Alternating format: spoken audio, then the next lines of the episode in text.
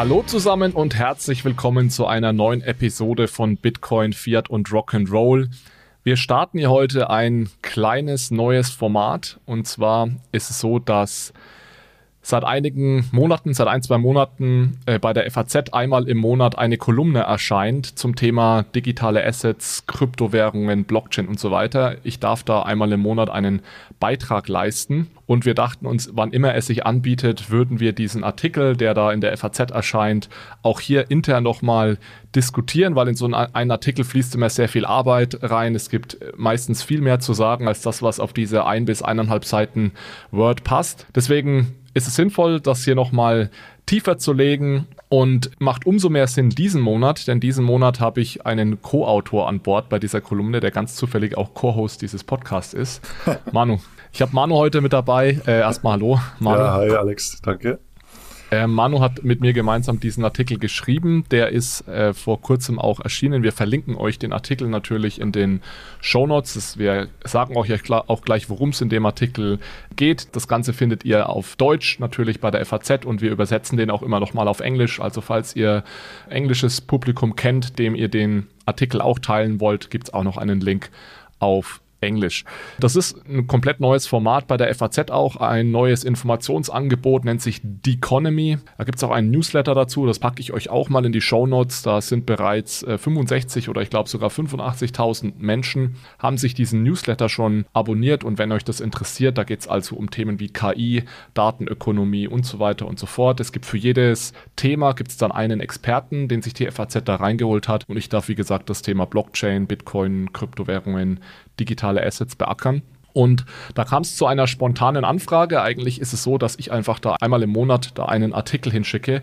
Dieses Mal war es anders, denn die FAZ kam auf mich zu, hat gesagt, hey Alex, wir haben da irgendwie mitbekommen, dass es gerade ziemlich viel Wind um den digitalen Euro gibt. Wir lesen das überall. Möchtest du da nicht jetzt ganz kurzfristig auch mal einen Artikel dazu schreiben? Und da habe ich mir sofort Manu ins Boot geholt, der ja bei der Deutschen Bank der Experte für das Thema ist. Wobei wir an der Stelle auch immer dazu sagen müssen, alles, was wir hier sagen und auch alles, was in dem Artikel steht, ist unsere eigene Meinung und nicht die Meinung der Deutschen Bank oder der DWS. Aber trotzdem, Manu hat viel mit dem Thema zu tun. Deswegen habe ich sehr gerne Manu mit an Bord geholt. Wir haben da, denke ich, recht viel Arbeit reingesteckt. Manu, ich habe es gerade schon gesagt, mehr Arbeit, als wir dann auf ein bis eineinhalb Seiten verpacken konnten. Ja.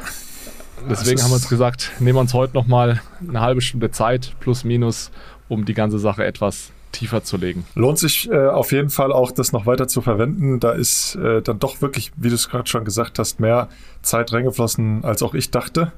Ähm, das denkt man nicht. Dass man da wirklich anderthalb Seiten äh, einen knackigen Artikel hat, der es wirklich auf, auf den Punkt bekommt oder Punkt bringt, das ist gar nicht so einfach. Also. Ja, du hast doch, glaube ich, etwas leichtsinnig zugesagt am Freitagabend, meintest ja, bis Montag schaffen wir locker und dann war es doch ein langes Wochenende. Ja, genau. genau. Okay, worum geht es in dem Artikel? Ähm, wir haben uns ein Thema zur Hand genommen, von dem wir beide der Meinung sind, dass es zu wenig diskutiert wird in der breiten Öffentlichkeit und die, das spiegelt sich auch direkt schon im Titel wieder, worum es geht. Der Titel lautet, der digitale Euro ist mehr als Geld.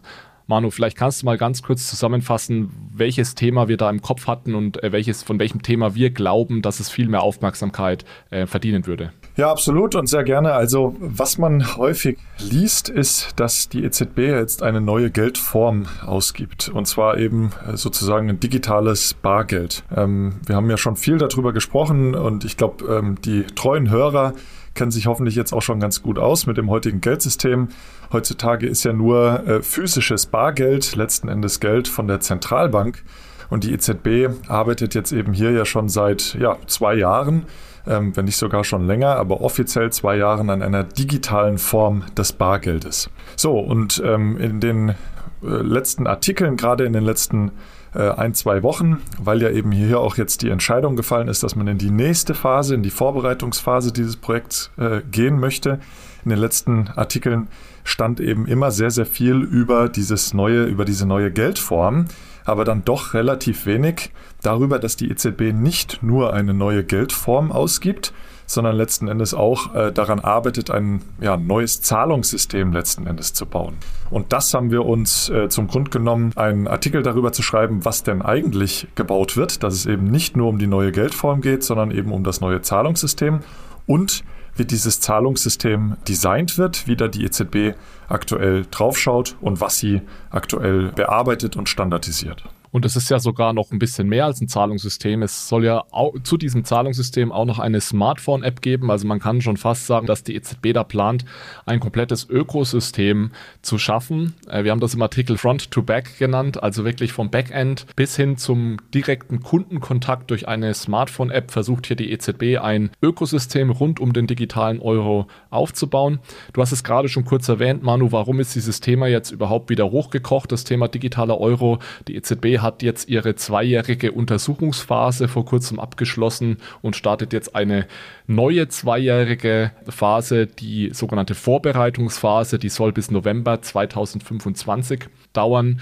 Es wurde sich noch nicht für oder gegen einen digitalen Euro entschieden. Es war mal ursprünglich der Plan, das eigentlich am Ende der Untersuchungsphase zu tun oder zu treffen, diese Entscheidung. Ähm, das wurde jetzt aber vertagt, weil man eben noch genauer verstehen möchte, was sind die Vor- und Nachteile, wo brauchen wir wirklich den digitalen Euro. Und da gibt es jetzt auch relativ konkrete Vorschläge zu diesem Zahlungssystem und dieser App. Und das wird aber kaum diskutiert. Also auch ich habe da jetzt noch keinen wirklichen Artikel irgendwo dazu gefunden. Und deswegen versuchen wir mit diesem Artikel ja diese Diskussion etwas in die breitere Öffentlichkeit zu tragen. Denn außerhalb des Bankensektors und der Zentralbanken habe ich das Gefühl, findet diese Diskussion nicht statt. Manu, vielleicht kannst du noch mal ein Level tiefer gehen. Was genau plant denn die EZB da zu bauen? Du hast jetzt schon Zahlungssystem gesagt. Wir haben die Smartphone-App jetzt mal erwähnt. Was genau plant die EZB denn? Ja, über die letzten zwei Jahre in dieser Investigationsphase oder Untersuchungsphase, wie sie sie genannt hat, hat sie sich erstmal, ich sag mal grob anderthalb Jahre oder ein, ein Vierteljahr erstmal mit den Grundprinzipien beschäftigt. Ja, also wie ähm, soll der digitale Euro aussehen? Was soll er können? Wie sieht's aus mit der Privatsphäre? Wie sieht's aus auch mit den Rollen der Intermediäre, also des Privatsektors, zum Beispiel Banken, die letzten Endes dann die Wallets äh, bereitstellen, beziehungsweise auch den Endkundenkontakt haben?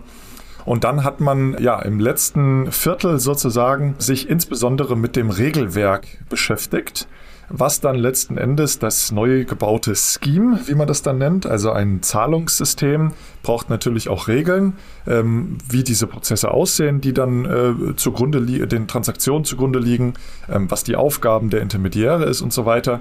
Und da hat sie eben im letzten Viertel ganz intensiv begonnen, an diesem Regelwerk zu arbeiten, an diesem Rulebook. Lass uns doch mal ein Beispiel geben, Manu, ein Rulebook, das definiert zum Beispiel, und da bin ich jetzt wirklich der Amateur und du verbesserst mich, wenn ich jetzt was Falsches sage, aber das regelt zum Beispiel so Dinge wie, wie funktioniert es genau, wenn zum Beispiel eine Zahlung scheitert? Oder was ist, wenn ich mal einen Betrag reserviere? Wie kann der dann abgerufen werden? Wie, wie lange hält diese Reservierung? Also all diese Features, die man rund um Zahlungen bauen kann und äh, die Regeln oder die Abläufe Die, die dann äh, in Kraft treten, wenn mal Dinge schiefgehen. Das wird alles in so einem Rulebook äh, definiert. Genau, und die EZB, die ist da folgendermaßen vorgegangen.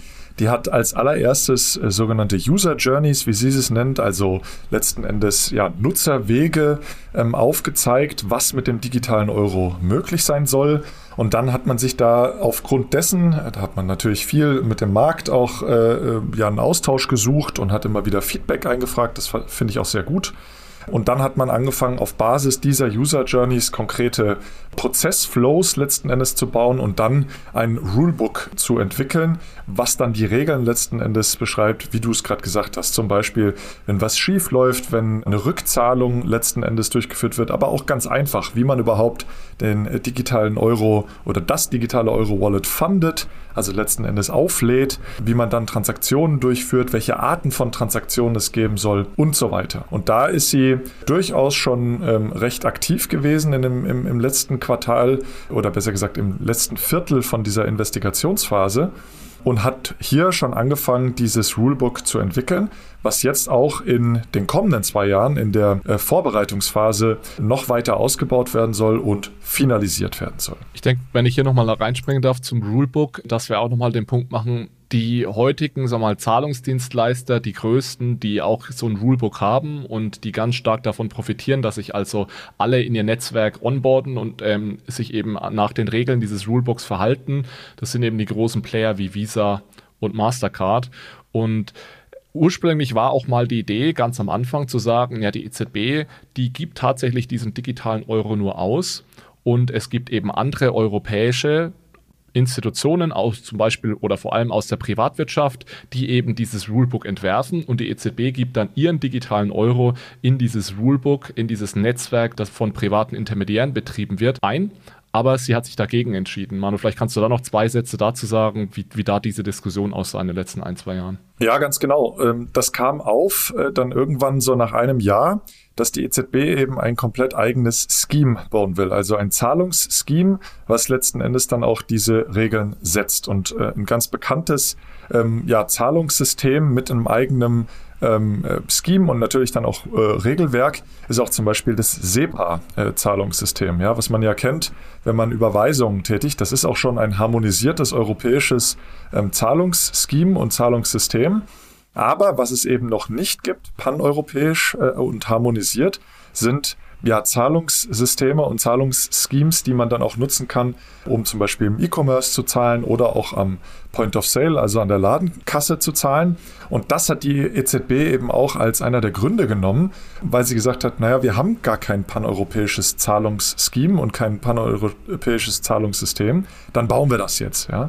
Und das war praktisch die Grundlage dafür, dass sie sich überhaupt dann mit diesem Regelwerk auseinandergesetzt hat und nicht wie du es gerade gesagt hast, den digitalen Euro einfach als sozusagen Rohmaterial ähm, in die Welt zu setzen und äh, dass das dann möglicherweise in bestehende Zahlungssysteme auch eingebettet wird oder dann halt bestehende Regelwerke auch genutzt werden können. Ja? Also hier kam dann irgendwann die Entscheidung, dass sie da komplett was eigenes baut. Ja, und es, es geht jetzt eben, um das nochmal äh, ganz plastisch darzustellen, darum, dass, und wir haben dieses Beispiel auch im Artikel erwähnt, dass eben, wenn eine Touristin aus Barcelona, also aus Spanien, versucht in Deutschland beim Aldi oder beim Lidl zu bezahlen mit ihrer spanischen Payment-App Bisum, die also extrem beliebt ist in Spanien, dann funktioniert das heute nicht. Also das ist das, was Manu gerade mit paneuropäischen Scheme genannt hat, also Scheme im Sinne von bei den Merchants, dass ich bei Händlern im E-Commerce am Point of Sale eben direkt bezahlen kann.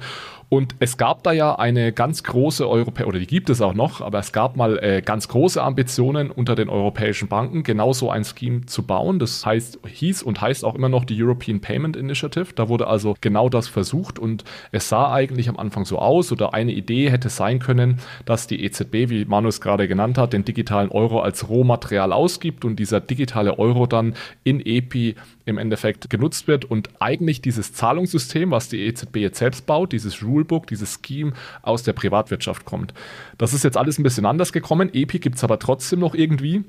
Das heißt, wir haben da jetzt schon direkt so eine kleine Konkurrenzsituation eigentlich, dass die EZB so ein Zahlungsscheme und Rulebook baut und gleichzeitig aber auch der Privatsektor. Genau, und zwar auch mit demselben Ziel, ja. Also es geht, wie du es gerade gesagt hast, darum, dass man mit den bestehenden, ich sag mal, nationalen ähm, Kartenschemes oder Zahlungssystemen, äh, in Deutschland wird ja die Girocard als Hauptzahlungsmittel am Point of Sale genutzt, ja. Also wenn man beim Aldi äh, zum Beispiel ein paar Brötchen kaufen möchte, dann gibt es hier eben keine Möglichkeit, diese nationalen Schemes äh, im Ausland einzusetzen, sondern man ist immer davon abhängig, dass man hier auf äh, Maestro zum Beispiel von Mastercard oder Visa Pay von Visa ausweicht und somit ist man äh, hier von den amerikanischen Kreditkartenfirmen auch in Europa letzten Endes äh, abhängig.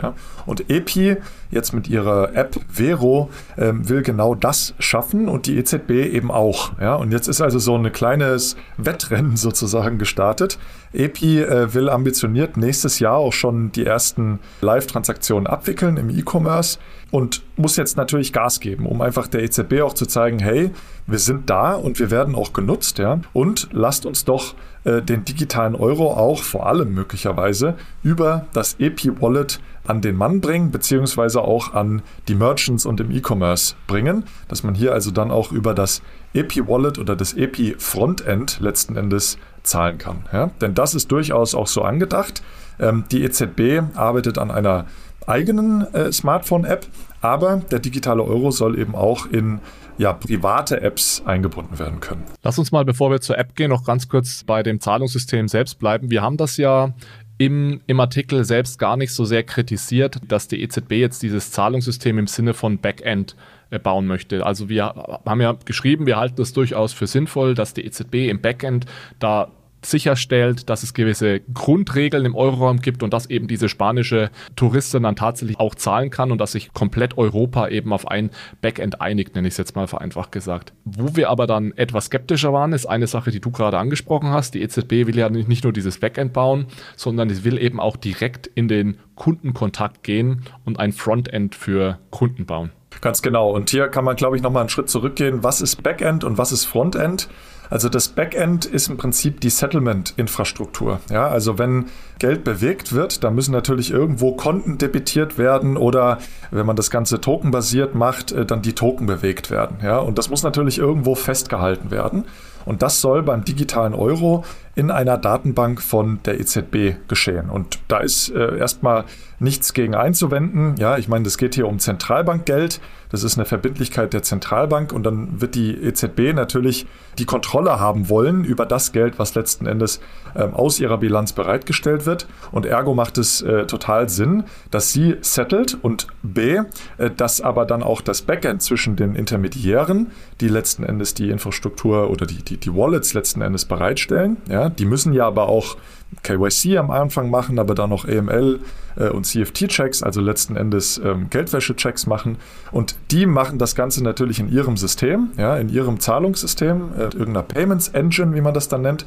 Und hier muss dann diese Payments Engine sich an das EZB Settlement System anschließen. Und da macht es äh, absolut Sinn, äh, meines Erachtens oder unseres Erachtens, dass man hier ganz klare Standards vorgibt ja, und auch ein ganz klares Regelwerk vorgibt, damit also jede Bank oder jeder Intermediär genau weiß, wie er sich an das Backend der EZB anschließen muss. Ja. Und das meinen wir also mit Backend. Das Frontend ist wiederum wirklich die, das Graphical User Interface, wie man es nennt, also die GUI, die Applikation, die man in der äh, Hand hat, wenn man das Handy in der Hand hat, ja, wo man dann zum Beispiel eingibt, ich möchte äh, so und so viel Euros jetzt überweisen, ich möchte über den und den Betrag zahlen oder äh, dass man natürlich dann auch per NFC beispielsweise das Handy ähm, an ein Kartenterminal hält. Da geht ja dann auch eine Applikation auf, ja, und das genau. nennen wir Frontend. Frontend können ja ganz viele Dinge sein. Also ein Handy und eine App ist wahrscheinlich das, woran die meisten denken. Das kann aber auch browserbasiert ja. am PC sein. Sogar ein, eine Karte kann auch ein Frontend sein. Also es gibt ganz unterschiedliche Arten von Frontends. Es geht einfach immer darum, versetzt euch in die Lage des Nutzers oder der Nutzerin, die wir ja am Ende auch sind. Was habt ihr irgendwie in der Hand, wenn ihr dann gerade mit dem digitalen Euro bezahlen wollt? Oder was, wo schaut ihr drauf? Das ist im Endeffekt das Frontend. Ganz genau. Und hier ist äh, eben der Gedanke von der EZB, dass sie ähm, praktisch keinen direkten Kundenkontakt hat und diesen Kundenkontakt auch nicht managt, sondern das sollen Intermediäre machen, wie Banken oder andere Zahlungsdienstleister, die dann. Soweit, soweit so sinnvoll, muss man dazu sagen. Absolut, also bis hierhin ja. ist der Plan sinnvoll, ja. Genau. Auch bei ihrer eigenen App, das muss man auch dazu sagen. Also die EZB plant auch eine eigene App herauszugeben. Aber das muss man sich dann so vorstellen, so ist es geplant, wie wenn man sich die App runterlädt aus dem Apple Store oder aus dem Google Play Store, dann wäre wahrscheinlich der allererste Schritt, dass man seine Bank auswählt. Ja? Und ab diesem Zeitpunkt ist dann wirklich auch die Bank ja gefragt, die ganzen Dienstleistungen letzten Endes anzubieten. Ja? Also das erscheint auf jeden Fall schon mal sinnvoll, dass hier die EZB nicht in den direkten Kundenkontakt äh, treten will. Ja? Aber wir glauben trotzdem, äh, dass der Plan, eine eigene App vorzugeben bzw. rauszubringen, dann doch einige Konsequenzen hat und vor allem auch, wie die EZB aktuell die Funktionalitäten dieser App äh, darstellt, dass das auch einige Konsequenzen auf die Intermediäre hat. Genau, denn es ist ja nicht nur die App, die die EZB herausbringen möchte, sondern die EZB will auch ganz klare Vorgaben dahingehend machen, was die Apps der privaten Banken können und nicht können. Das heißt, äh, die privaten Banken, die können zwar ihre eigenen Frontends entwickeln, sind aber in den Funktionalitäten, die diese Frontends mitbringen, sehr stark eingeschränkt durch das, was sie von der EZB vorgegeben bekommen. Das heißt, die EZB geht also ganz deutlich einen Schritt über dieses reine Backend und die Definition ähm, oder die Übernahme des Settlements hinaus und sagt, ich gebe euch jetzt auch für das, was ihr am Frontend machen wollt, ganz klare Rahmenbedingungen und gebe euch Funktionalitäten vor, die, die in eure Apps integriert werden können, aber schränke euch dann natürlich auch in der Innovation ein als private Institutionen. Genau, und das äh, zeigt sich, und das ist jetzt natürlich ein bisschen technischer, in der Standardisierung der APIs. Also das sind die Schnittstellen zwischen unterschiedlichen Systemen, äh, die letzten Endes über ja, diese Technologie äh, Application Programming Interface, also API, ermöglicht werden. Und so eine API, das muss man sich so vorstellen, ähm, wie als äh, dass ein ganz konkreter Use Case durchgeführt werden kann. Ja? Also wenn man sich jetzt vorstellt, das äh, Backend ist, äh, also das Backend der EZB ist mit dem äh, Backend der Banken verbunden, dann haben die ganz klare APIs, ganz klare Schnittstellen, wie sie auf das Settlement-System von der EZB zugreifen können. Und das macht, wie gesagt, wie wir es gerade schon gesagt haben, auch total Sinn. Wo es dann fraglich wird, ist, wenn man auch das Frontend mit den APIs, die in, im Frontend benutzt werden können, äh, versucht zu standardisieren und ähm, ja, die APIs festzulegen. Ja? Denn das sind äh, unserer Meinung nach, ist das eigentlich der, der Bereich der Intermediäre. Ja? Also die wissen eigentlich am besten, wie sie eine App mit ihrem Backend gut verbinden können, ja? um dann auch zum Beispiel die Basisfunktionalitäten, die die EZB vorgibt, darzustellen, aber auch zusätzliche Service in der Zukunft darzustellen, an die die EZB vielleicht aktuell noch gar nicht denkt. Ich mache mal ein konkretes Beispiel aus einem komplett anderen Bereich, das aber auch API-basiert ist und das jeder von euch kennt. Ihr habt alle auf eurem Smartphone eine Wetter-App. Äh, wenn ihr auf diese Wetter-App klickt, die ist ja oft auch integriert und wird direkt auf einem Startbildschirm, wird angezeigt, wie warm oder kalt es ist. Diese App das ist ja nicht direkt auf eurem Smartphone installiert, sondern das funktioniert über eine API. Wenn ihr diese App öffnet, gibt es eine API zu einem Wetterdienst, zum Anbieter dieser Wetter, Wetterdaten und da werden sich die Wetterdaten gezogen und eben für euch auf dem Display eures Smartphones angezeigt. Jetzt ist es so, dieser, da gibt es gewisse Funktionalitäten, zum Beispiel kann man sich die Temperatur anzeigen, man kann sich vielleicht auch die Luftfeuchtigkeit und den Niederschlag anzeigen. Wenn ich jetzt ähm, aber gerne möchte, dass ich auch noch die was weiß ich, ähm, die, den Ausblick der nächsten 16 Tage da sehen möchte, bin ich darauf angewiesen, dass diese Funktionalität über diese API auch abgebildet wird. Und wenn ich dann natürlich im Hintergrund jemanden habe, der mir alles genau vorgibt dann bin ich natürlich von demjenigen, in unserem Fall der EZB, auch abhängig, wenn ich diese neue Funktionalität vorne in meinem Frontend einbauen möchte. Und dann ist unser grundsätzlicher Blick auf diese Sache natürlich so, dass tendenziell der Privatsektor näher am Kunden ist und innovativer und deswegen auch besser versteht, welche Funktionalitäten der Endkunde benötigt, als das die EZB kann oder ist. Von daher würde es unserer Meinung nach deutlich mehr Sinn ergeben, wenn eben diese Funktionalitäten nicht von der EZB vorgegeben werden, sondern die EZB da deutlich mehr Freiheiten schafft in diesem technischen Setup und eben den Banken oder anderen Zahlungsdienstleistern deutlich mehr Freiheiten in der Ausgestaltung neuer Funktionalitäten oder Anwendungsfälle für das Frontend lässt. Und es macht äh, meines Erachtens oder unseres Erachtens, es kommt auch aus dem Artikel äh, raus, total Sinn, dass man Standardfunktionalitäten vorgibt, ja, die also jede App wirklich haben muss. Äh, die Frage ist einfach nur, muss man da dann auch die APIs komplett spezifizieren? Ähm, und vor allem lässt man dann auch Spielraum für neue APIs zu, die letzten Endes ja wirklich nur zwischen der App des Intermediärs und dem Backend des Intermediärs gebaut werden müssen äh, und haben ja eigentlich gar nichts mit dem Backend äh, zu tun, was die EZB stellt, ja, um zukünftig auch in den nächsten Jahrzehnten, weil der digitale Euro, der soll ja hoffentlich in den nächsten Jahrzehnten erfolgreich genutzt werden, um eben auch in den nächsten Jahrzehnten kompetitive Dienste anzubieten und nicht äh, auf die APIs zurückzugreifen zu müssen, die von der EZB letzten Endes spezifiziert worden sind. Wobei es auch so ist, dass wir gar nichts gegen diese EZB-App haben, die da herausgebracht werden soll. Also die EZB darf und soll gerne ihre eigene App herausbringen und auch entwickeln, denn es gibt ja auch viele Zahlungsanbieter und auch Banken, die nicht unbedingt ein perfekt entwickeltes oder überhaupt kein Frontend haben und für die kann das ja ein super Angebot sein. Dann können sie eben so eine Art, wie so eine Art White-Label-Lösung, wobei es, wenn sie die App selbst nutzen, weiß ich gar nicht, inwieweit es dann White-Label ist am Ende, aber wenn man dann über die EZB-App sozusagen ein Frontend für kleinere Banken oder Zahlungsdienstleister anbieten kann, die nicht ihr eigenes Frontend haben, ist das für diese kleineren Institutionen natürlich ein sehr großer Vorteil. Von daher, das ist eigentlich gar keine schlechte Idee.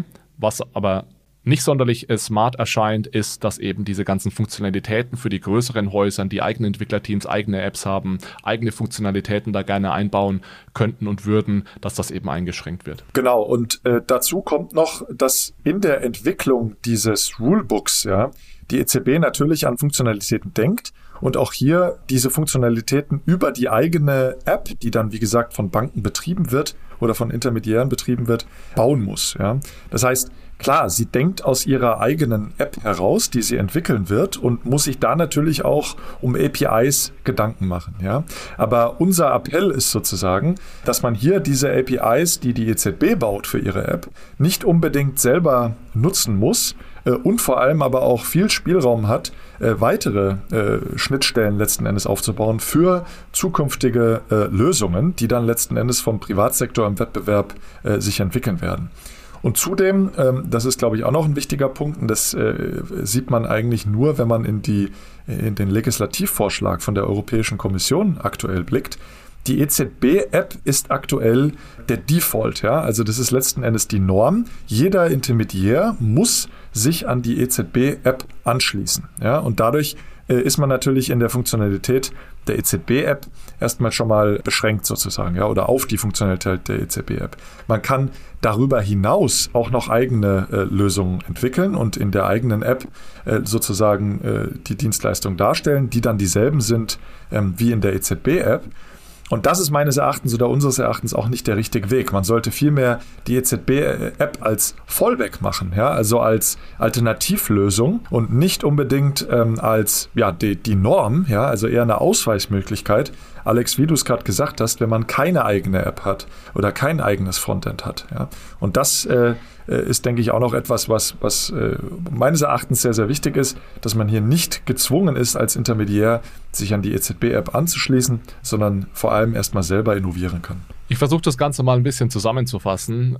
Ich denke, am Ende ist der digitale Euro eine öffentlich-private Partnerschaft, es ergibt total viel Sinn, dass da der öffentliche Sektor und der private Sektor zusammenarbeiten. Der öffentliche Sektor sollte eben vor allem natürlich für die Stabilität der Werte sorgen. Der öffentliche Sektor sollte Standardisierung im Backend herstellen, im Abwicklungssystem, klare Regeln für die Prozessierung aufstellen, die Zahlungen, damit die Zahlungen garantiert werden, während der Privatsektor eben innovativ im Frontend tätig sein sollte und smarte Produkte und Dienstleistungen für die Endnutzer entwickeln sollte. Genau so sind auch die Stärken des öffentlichen und des äh, privaten Sektors verteilt. Und ich denke, wenn wir uns daran halten, dann hat der digitale Euro sogar eine Chance, ein ganz attraktives Angebot für die Endnutzer zu werden, da ich eben, und da möchte ich nochmal drauf zurückkommen, weil das natürlich immer ein ganz großer Kritikpunkt ist, warum brauchen wir den digitalen Euro eigentlich? Manu, das sind wir, glaube ich, auch sehr kritisch und ich glaube auch nicht, dass wir ihn unbedingt brauchen. Aber wenn der digitale Euro durch die Standardisierung im Backend natürlich jetzt so ein Problem löst, wie dass ich eben mit meiner spanischen Payment-App in Deutschland, in Frankreich, im Urlaub bezahlen kann und dann nicht auf eine andere App oder auf anderes Zahlverfahren wechseln muss, dann ist es natürlich durchaus ein Mehrwert, der da geboten wird. Der Mehrwert hat aber wenig Chancen, wenn die EZB jetzt plötzlich für die, für die Innovation zuständig ist, weil dann kann es tatsächlich passieren, dass der digitale Euro, wenn er denn mal in zwei oder drei Jahren kommt, schon wieder veraltet ist, weil eben der Privatsektor mit smarten, neuen, innovativen Methoden dann schon wieder deutlich weiter ist. Und das äh, würde dazu führen, dass man äh, im Prinzip, wie man das Maestro-Badge auf der Girocard kennt, ja, oder das äh, Visa Debit äh, jetzt auf den neuen Karten bei vielen Banken, dass man hier eigentlich seine bestehende Lösung nutzen kann, sein bestehendes Frontend nutzen kann, aber trotzdem im Backend äh, eine europäische Zahlungsinfrastruktur hat, die dann genutzt werden kann, wenn eben das äh, nationale äh, Scheme sozusagen nicht mehr funktioniert. Ja? Das heißt, man nutzt die bestehenden Zahlungshabits und, und, und Verfahren, die die europäischen Nutzer auch schon nutzen und ermöglicht hier dann eben diese paneuropäische Zahlungsmöglichkeit. Ja. Es spricht, und das möchte ich auch nochmal sagen, es spricht absolut nichts dagegen, dass die EZB sich auch über Frontend-Funktionalitäten Gedanken macht und auch hier einen Mindeststandard äh, äh, ja praktisch sicherstellen möchte. Ja. Es ist halt einfach nur die Frage, inwieweit sie wirklich auch ins Frontend eingreifen will und dann den Intermediären vorschreiben möchte über die technischen Spezifikationen der APIs, welche Funktionalitäten ermöglicht werden und welche nicht. So, das war jetzt eine sehr spezielle Diskussion über einen unserer Meinung nach sehr wichtigen Aspekt des digitalen Euro-Projektes. Manu, wenn ich mir so die Kommentare durchgelesen habe, die wir auf LinkedIn bekommen haben, dann war der aller, allergrößte Teil, und das ist für LinkedIn ja schon fast ungewöhnlich, sehr, sehr deutlich anti- digitaler Euro. Das würde ich hier nur noch mal ganz kurz herwerfen. Also wenn wir uns über, mit solchen Dingen beschäftigen und an diesen Diskussionen beteiligen, heißt es nicht notwendigerweise, dass wir die größten Fans des digitalen Euros sind. Äh, wir wollen, wir versuchen einfach nur konstruktiv Teil dieser Debatte zu sein. Und natürlich gibt es die Probleme wie, wie sieht es mit der Privatsphäre aus? Natürlich gibt es das Problem, wie sollte die EZB jetzt als eine Art Monopolist jetzt hier ein neues Geld anbieten und dann äh, den kompletten Prozess dominieren? Genau darum geht es ja auch in unserem ähm, Artikel. Also es ist nicht so, dass wir, wenn wir versuchen, konstruktiv an dieser Debatte teil zu haben, nicht auch kritisch gegenüber dem digitalen Euro sind. Aber ich denke, sowas hat ja hoffentlich trotzdem einen Mehrwert, um dieses Projekt eben in eine Richtung zu lenken, die unserer Meinung nach Sinn ergibt. Ja, genau. Und äh, gut, dass du auch die Kommentare ansprichst, was mich da durchaus ein bisschen erschreckt hat, äh, muss ich ganz ehrlich sagen, ist, dass halt wenig stichhaltige Argumente äh, vorgebracht wurden. Ich habe gehofft, dass man viel stärker auf unsere Argumente in dem äh, Artikel eingeht. Aber naja gut, so ist es halt. Und ich denke, das ist ein äh, sehr kontroverses Thema. Ob man äh, den digitalen Euro nutzen will oder nicht, ist ja letztendlich jedem selber überlassen. Ja, also die EZB wird niemanden zwingen, den digitalen Euro zu nutzen. Aber ich denke einfach, wir werden den digitalen Euro sehen, da bin ich äh, fest davon überzeugt. Und dann sind sicherlich auch die Intermediäre oder die, die, die Intermediäre haben sicherlich ein großes Interesse, dann den digitalen Euro zum Erfolg zu bringen. Denn die Investitionen, die sind ja real. Die Intermediäre müssen recht viel Geld in die Hand nehmen, um den digitalen Euro letzten Endes äh, Wirklichkeit werden zu lassen, über ihre ähm, äh, Dienstleistungen. Und dann hat man natürlich auch ein Interesse, äh, den digitalen Euro erfolgreich werden zu lassen. Und ich denke, darauf wollten wir abzielen. Ja, also wie kann man den digitalen Euro wirklich zum Erfolg bringen und wie kann man die Stärken und Schwächen des öffentlichen und privaten Sektors gemeinsam äh, am besten nutzen. Genau, der digitale Euro soll nicht nur der EZB gefallen oder darf nicht nur der EZB gefallen, sondern der muss vor allem auch vor allem den Endnutzern gefallen, den Endnutzerinnen und wenn die Intermediäre eine wichtige Rolle spielen, dann müssen die damit auch Geld verdienen können, weil sonst ist es unmöglich, die Intermediäre da an Bord zu bringen. Ich glaube, wenn das gegeben ist, sinnvolles Angebot für die Endnutzer und eine sinnvolle und auch vergütete Rolle für die Intermediäre, dann kann das Ganze funktionieren. Ganz genau. Gut, dann, Manuel, vielen Dank, dass du dabei warst, äh, dass du vor allem auch äh, bei dem Artikel unterstützt hast. Ähm, ich denke, das wird nicht das letzte Mal gewesen sein, dass wir gemeinsam einen Artikel für die FAZ verfasst haben. Deswegen wird es auch nicht das letzte Mal gewesen sein, dass wir hier an dieser Stelle im Nachgang über den Artikel diskutieren. Wie angekündigt, wann immer es Sinn ergibt, es kommt so ungefähr einmal im Monat ein solcher Artikel. Ich denke zum nächsten, Manu, du weißt schon, was da kommt äh, zum Thema PayPal Stablecoin. Der Artikel, da hole ich dich definitiv hier auch nochmal in die Podcast-Episode mit rein. Und das ist auch auch eine ganz spannende Sache. Also stay tuned. Vielen Dank äh, fürs Zuhören, wie immer. Vielen Dank für eine gute Bewertung in eurem beliebten äh, Podcast-Catcher und dann hören wir uns beim nächsten Mal. Ciao, ciao. Macht's gut. Tschüss. Achtung, Disclaimer. Die Inhalte spiegeln die private Meinung der Hosts wider, dienen ausschließlich der allgemeinen Information und stellen keine Anlageberatung oder Kaufempfehlung dar. Es gilt, do your own research, informiert euch, bevor ihr Investments tätigt. Das alles findet ihr auch auf unserer Website unter www.bfrr.de/disclaimer.